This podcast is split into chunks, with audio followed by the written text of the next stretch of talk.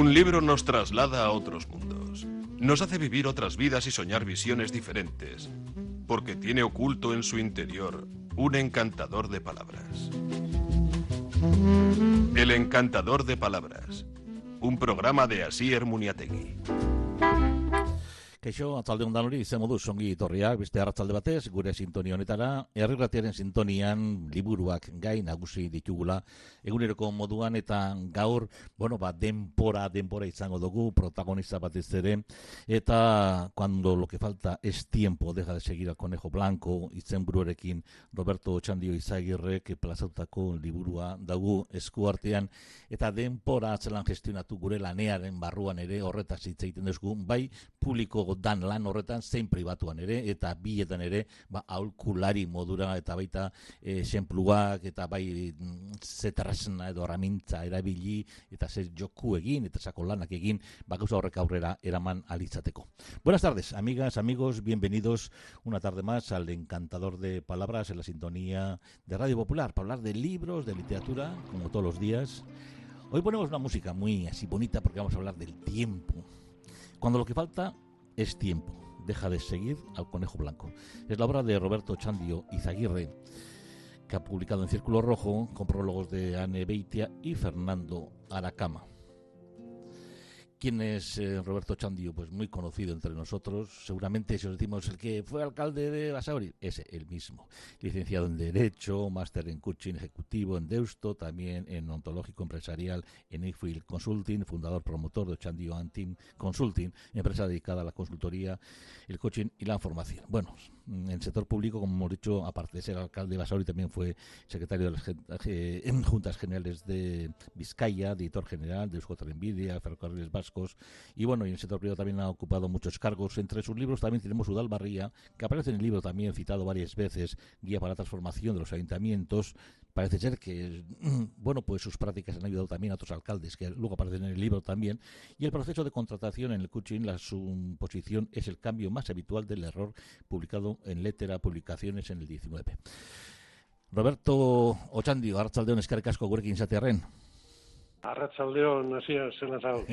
Bueno, Roberto Chandio, eh, me permitirás con esta música empezar con, con, una idea que es la que más me ha gustado a mí en, en el libro.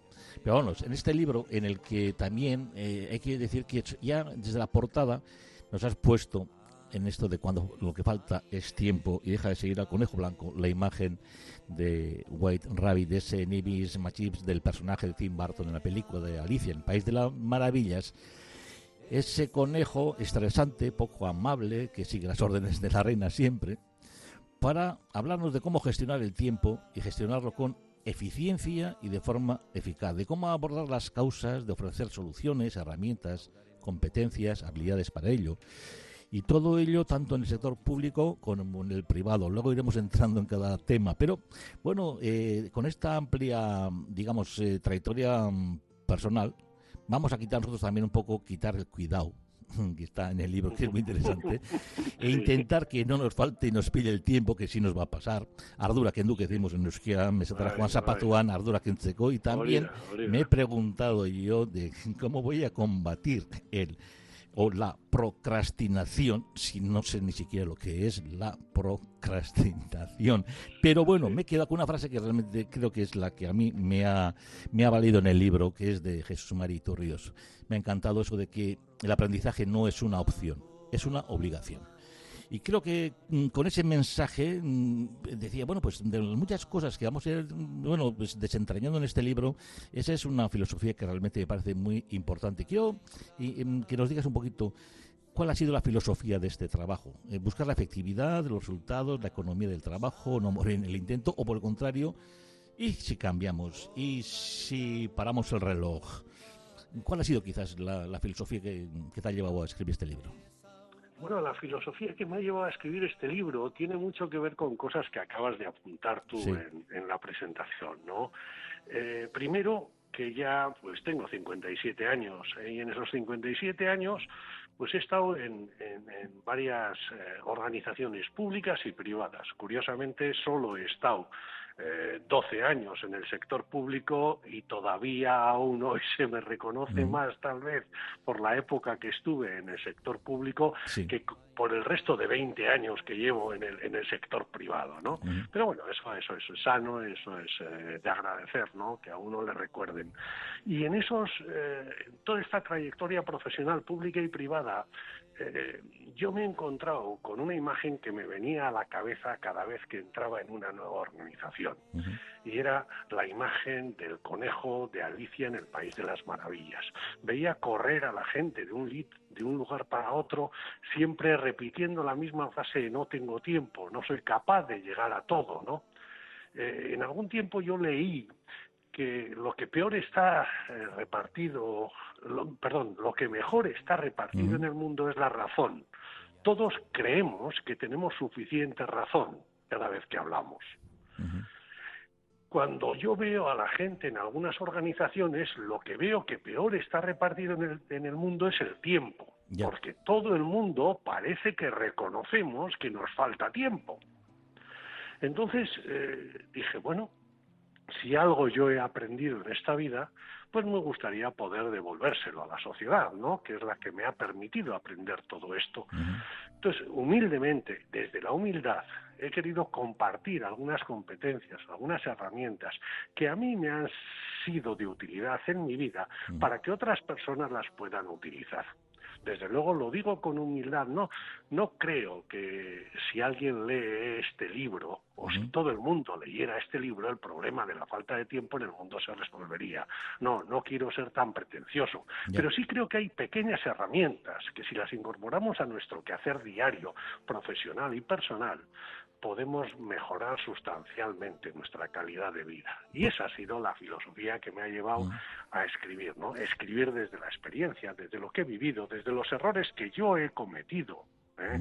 Yo con 27 años me enfrenté al reto de ser alcalde de mi pueblo, de ser alcalde de Basauri, y, y sé lo que me supuso a mí a nivel de salud aceptar ese reto y vivir como el conejo de Alicia en el País de las Maravillas, ¿no? Hasta que un médico me dijo, oye, o paras o dejas de ser alcalde.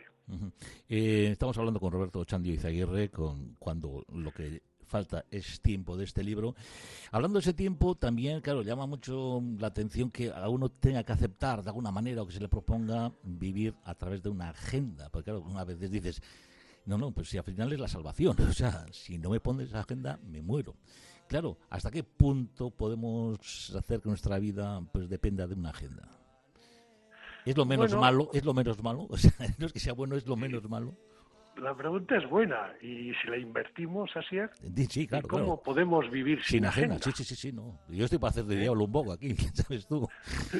Sí, Fíjate, claro eh, en una, a veces colaboro con, con Caritas en, sus procesos de acompañamiento a personas, pero a nivel de dirección, ¿no? En cierta ocasión me encomendaron colaborar con una diócesis en la que el obispo auxiliar me hacía esta pregunta, ¿no? Me decía, oye, pero yo en esta en la iglesia que tú conoces y tal, esto de sistematizar la vida, esto de organizarla y tal, pues pues me cruje un poquito, ¿no?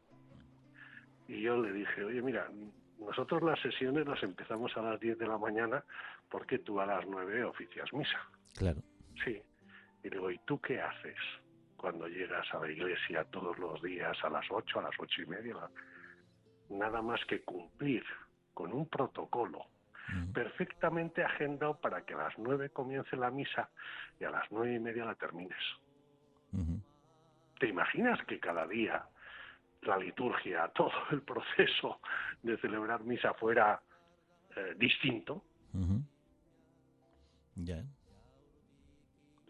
Vivir con agenda no significa que uno tenga que llevar en su en, su frente escrito yo tengo una agenda, todo lo que hago es porque lo tengo agendado.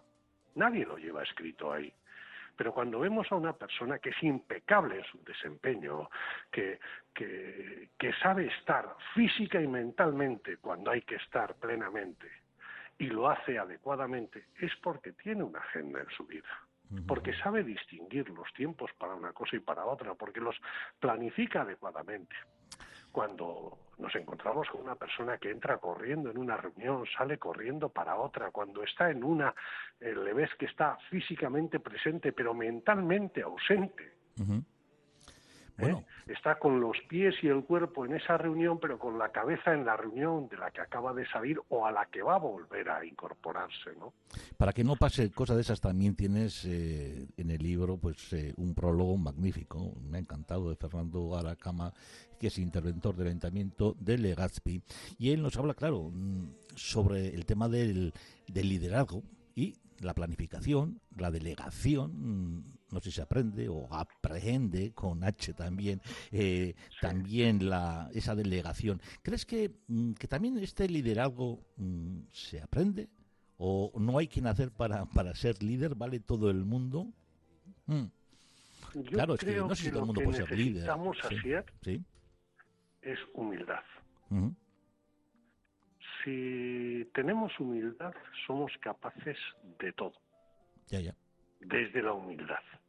Hombre, si yo no tengo humildad, puedo creer que mañana puedo jugar como Messi. Si tengo humildad, sé que eso es imposible. Ahora, desde la humildad, yo puedo ser capaz de aprender, de incorporar nuevas competencias, nuevas habilidades. Y la humildad es algo que se tiene o se debe tener solo con 18 años o con 25, no, también con 55. Humildad de pensar que tal vez tenga que seguir aprendiendo para ir adecuando, adecuándome a las necesidades que cada tiempo me ofrece o me exige. ¿Qué ocurre? Yo eh, suelo, si me permites la expresión, vacilar en las sesiones que dinamizamos a los presentes. Les digo, oye, eh, ¿aquí qué estáis? ¿Licenciados en? Y yo en Derecho, yo en Económicas, yo soy ingeniero, yo soy ingeniera, o soy... Y les digo, oye, eh, en Derecho, ¿en qué, ¿en qué curso era en el que nos explicaban la gestión del tiempo y cómo dirigir equipos, cómo liderar? Se me quedan así con cara de sorpresa. Me dicen, no, eso no, yo no vi. Digo, ¿pero en qué universidad estudiaste tú? Digo, ah, o sea, ¿no viste esa asignatura? ¿Nadie te enseñó a gestionar el tiempo, a, hacer una agenda, cómo celebrar una reunión, cómo delegar? Y ahora estás dirigiendo una empresa. En esa, en esa humildad que, que hablas, tú has hablado muchas veces, has utilizado la expresión ser capaces de ponernos en los zapatos de los ciudadanos.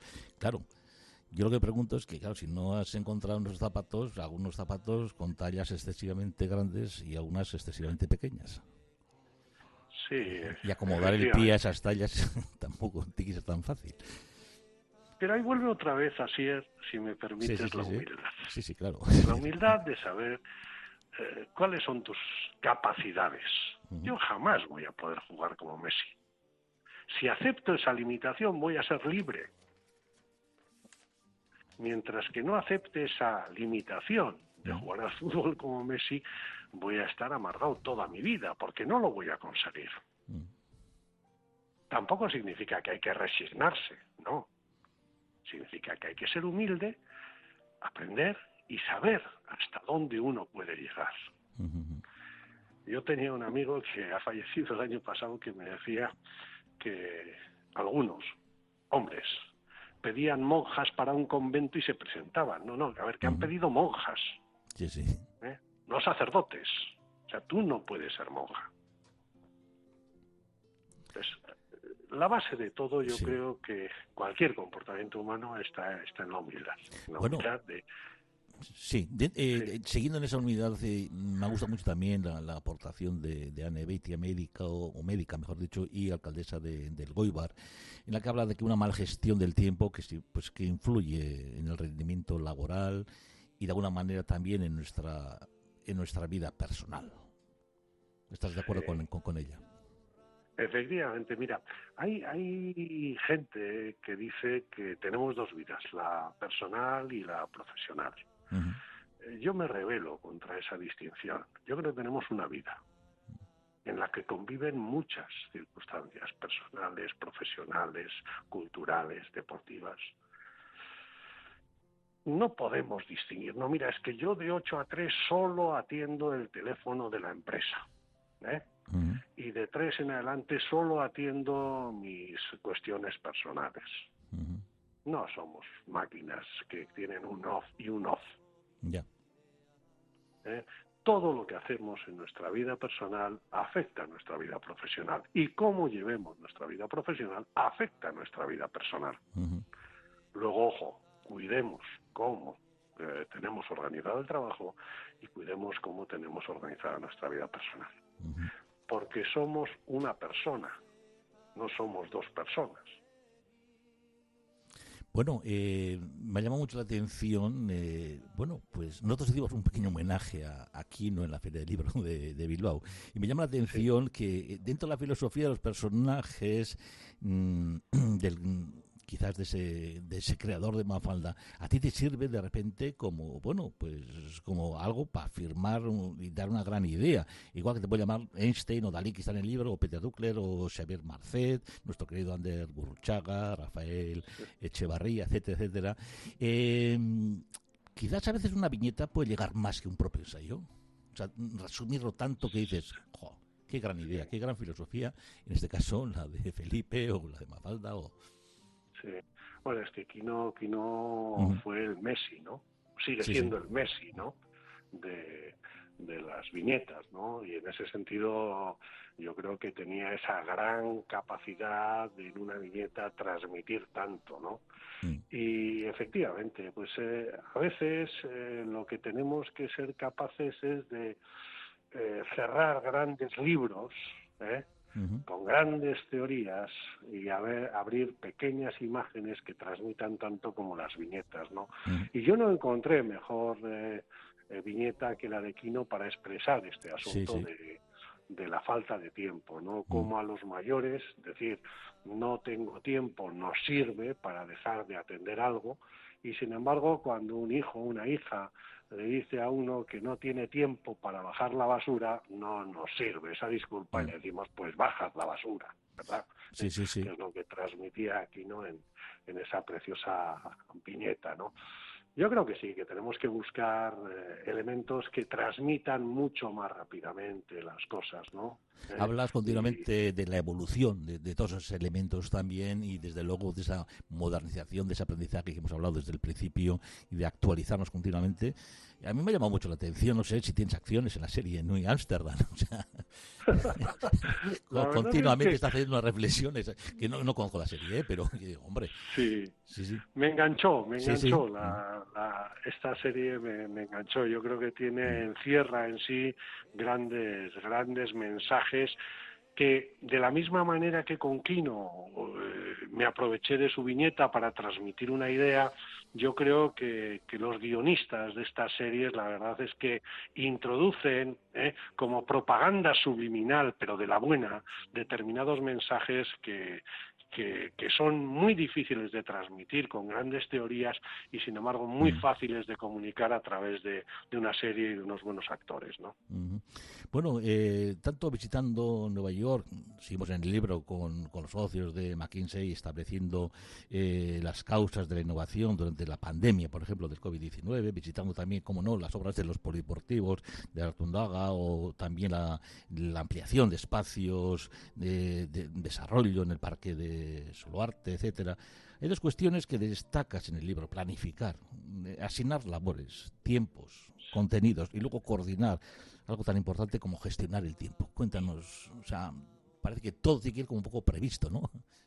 Sí, mira, eh, mi padre trabajó en Firestone. Sí, el mío también, ¿eh? Casualmente. Sí, mira, Tú serás arratiano también, ¿no? No, no, no yo soy cerca de Garnica, pero bueno, de Arratia tengo eh, la música del grupo que he sido muchos años de Arratia, sí. Ah, algo, algo me, unía ¿eh? a, Arratia contigo. Eh, bueno, mi, padre trabajó en Firestone y en Firestone estaba entonces López Arriortúa, de, director de producción y estableció hablar unas agendas a los trabajadores y tal. Y mi padre llegaba de, de Firestone y dejaba esa agendita encima del mostrador de la cocina. Y, ninguno de mis hermanos la cogía, o yo era más rápido y la cogía, ¿no? Mm. Entonces, desde niño yo me he acostumbrado a apuntar todo en la agenda, ¿no? Pues eh, si tenía entrenamiento baloncesto, yo apuntaba entrenamiento baloncesto. Si tenía ensayo de chistu, apuntaba ensayo de chistu. Cada vez que tenía un examen, apuntaba en la agenda el examen, ¿no? Y esa agenda siempre la llevaba en, el bolsillo. Entonces, eh, yo interioricé mucho la necesidad de prever, ¿no? de agendar todo lo, uno que, lo, que, lo que uno tiene que hacer. Y así, pues eh, cuando cuento en algún foro, bueno, las cosas que pude hacer o que he hecho, la gente me dice, ¿cómo has conseguido hacer tantas cosas, no? Bueno, pues he mm. conseguido hacer tantas cosas porque siempre he tenido la capacidad de agendar. Ya. En ese sentido, eh, Roberto, está la agenda, pero por alguna manera se puede decir que se ha podido elegir o se elige a veces o se renuncia en base al tiempo. Es que esto, eh, como deriva que va a costar mucho tiempo, no lo hacemos. Esto es más de una legislatura, uf, esto no nos da, entonces no rentabilizamos el tiempo. No sé, eh, se podría decir que, que a veces mm, establecemos en base al tiempo algunas elecciones, algunas decisiones. Sí. El tiempo como tal, ¿eh? solamente el tiempo en sí. Mira, yo no soy ningún especialista en neurociencia, pero, pero de esto se ha, se ha ocupado la neurociencia, ¿no? Y la neurociencia lo que te dice es que cuando eh, tienes dificultades con la gestión del tiempo, lo que tu cerebro hace es seleccionar, ¿no? Y en esa selección, las cosas que apartas no desaparecen, te siguen preocupando. Que, entonces, esa decisión de eliminar aparentemente de tu cerebro cuestiones que procrastinas, como decías al comienzo en la, presentación, ¿no? cuando las postergas, ¿eh? no desaparecen, te siguen preocupando y ocupando el cerebro. Y eso es una tortura agotadora, porque tu cerebro sabe que has dejado de hacer algo, sabe que tienes pendiente algo. Mm. Entonces, esa frase que a mí últimamente me gusta repetir tanto, ¿no? Lo de mm. estar físicamente presente pero mentalmente ausente, ¿no?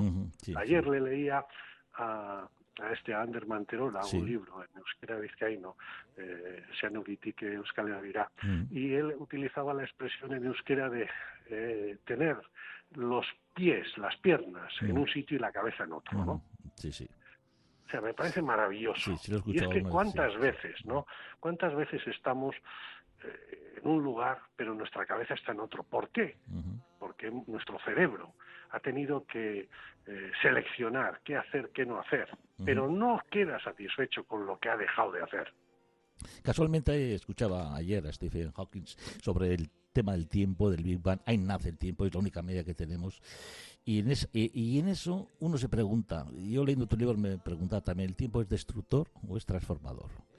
La ciencia intenta alargarlo, la edad, por la muerte, que es lo que nos hace tomar conciencia del tiempo, porque es tan importante. Cuando hablaba con muchos escritores, ¿qué comprarías? Yo tiempo. O sea, todo el mundo quiere comprar tiempo, tener tiempo.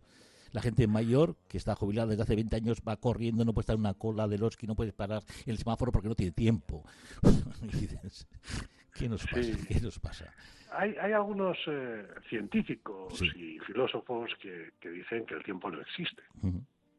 El tiempo es una creación humana, ¿no?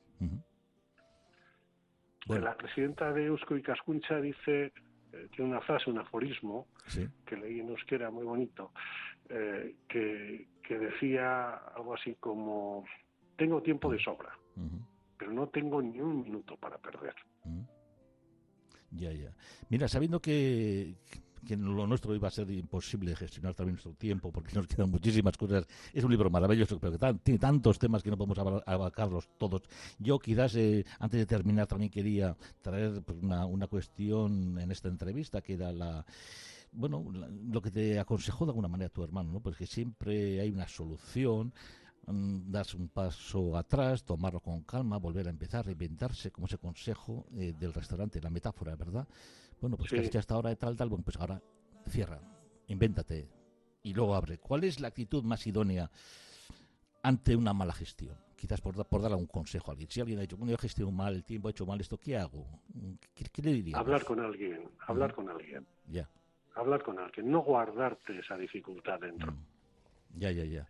Eh, cuando, cuando una mente, cuando una mente ha creado un problema, esa mente no va a aportarte la solución. Esta no es una frase mía, es una frase de Alberto Espinosa en su último libro.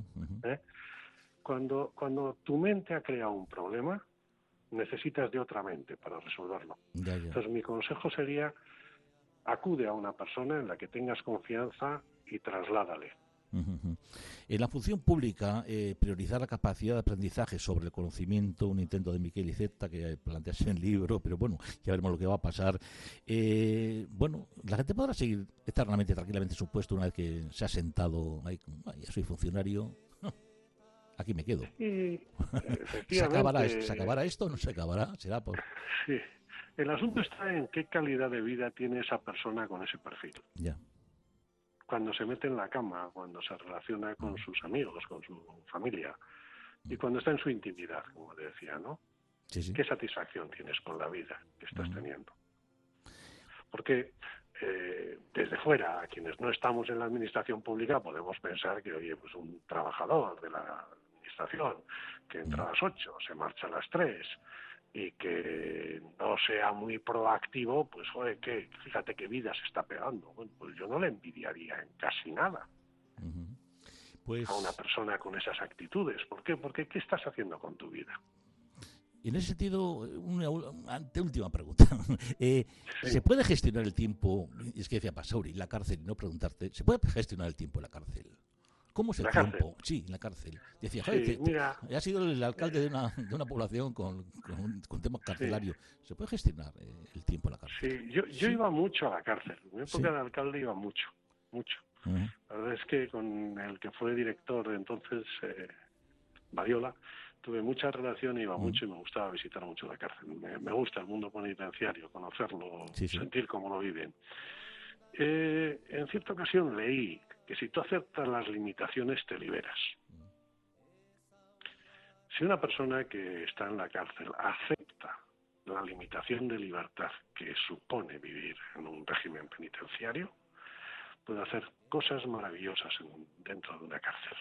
Y yo he visto a gente en Basauri, que estaba interna, que había entrado sin saber leer ni escribir, que había aprendido a leer y a escribir, que había aprendido un oficio, que se había enriquecido, que habían terminado carreras universitarias y que tenían perfectamente estructurado el tiempo y que te decían, ¿no? Bueno, pues a tal hora nos levantan, se pasa revista, eh, desayunamos, pues tienes tu tiempo de biblioteca, tienes tu tiempo de patio, tienes tu tiempo tal. Y en cada tiempo que tenía asignado eran capaces de optimizarlo. Y también he conocido a algún recluso que decía que lo que quería era ir pronto a la cama y dormir, porque era su tiempo de libertad. Bueno, pues antes de terminar, mm, quiero mm, dedicarte este, este poema de uno al, que admiro mucho. Dice así, preciso tiempo. Necesito ese tiempo que otros dejan abandonado porque les sobra o ya no saben qué hacer con él. Tiempo en blanco, en rojo, en verde. Hasta en castaño oscuro no me importa el color, cándido, que ya no puedo abrir y cerrar como una puerta. Tiempo para mirar un árbol, un farol, para andar por el filo del descanso, para pensar qué bien, hoy es invierno, para morir un poco. Y nacer enseguida y para darme cuenta y para darme cuerda. Preciso tiempo necesario para chapotear unas horas en la vida y para investigar por qué estoy triste y acostumbrarme a mi esqueleto antiguo. Tiempo para esconderme en el canto de un gallo y para reaparecer en un relincho y para estar al día y para estar a la noche. Tiempo sin recato y sin reloj vale decir preciso, o sea, necesito, digamos, me hace falta tiempo sin tiempo. El maestro Benedetti. Qué bonito. Tiempo, sin, tiempo sin tiempo. Pues eh, cuando lo que falta es tiempo es el título de este grandísimo trabajo, eh, eh, este estudio, este ensayo de Roberto Ochandio, está en círculo rojo. Roberto, eh, como siempre, llega la luna que nos dice que nos ha acabado el tiempo, Gurey Yarguía, y con él te despedimos. Ha sido un placer tenerte. Gracias por, sobre todo, tu tiempo y, sobre todo, algo importante que me ha gustado mucho, eso que hemos dicho al principio, de seguir estudiando, seguir mm, con el conocimiento hacia adelante, pero sobre todo porque nos has hecho, mm, nos has transmitido ilusión y la posibilidad de creer, creer en nosotros mismos, en ese tiempo mm, bueno, que no es uno, que es pasado, presente y futuro. Esa, esa trinidad que nos has transmitido en este, en este magnífico libro. Es que asko bioz bihotzez, eta nahi arte, mila esker Roberto Chandio. Agur. Zuri. Agur, agur. Bai. Agur. Eta zue guzti hori, biharte, talde guztien izenean, hasier muniategin aurro zue. Jainko lagun musu handi batez, biharte, aio, aio.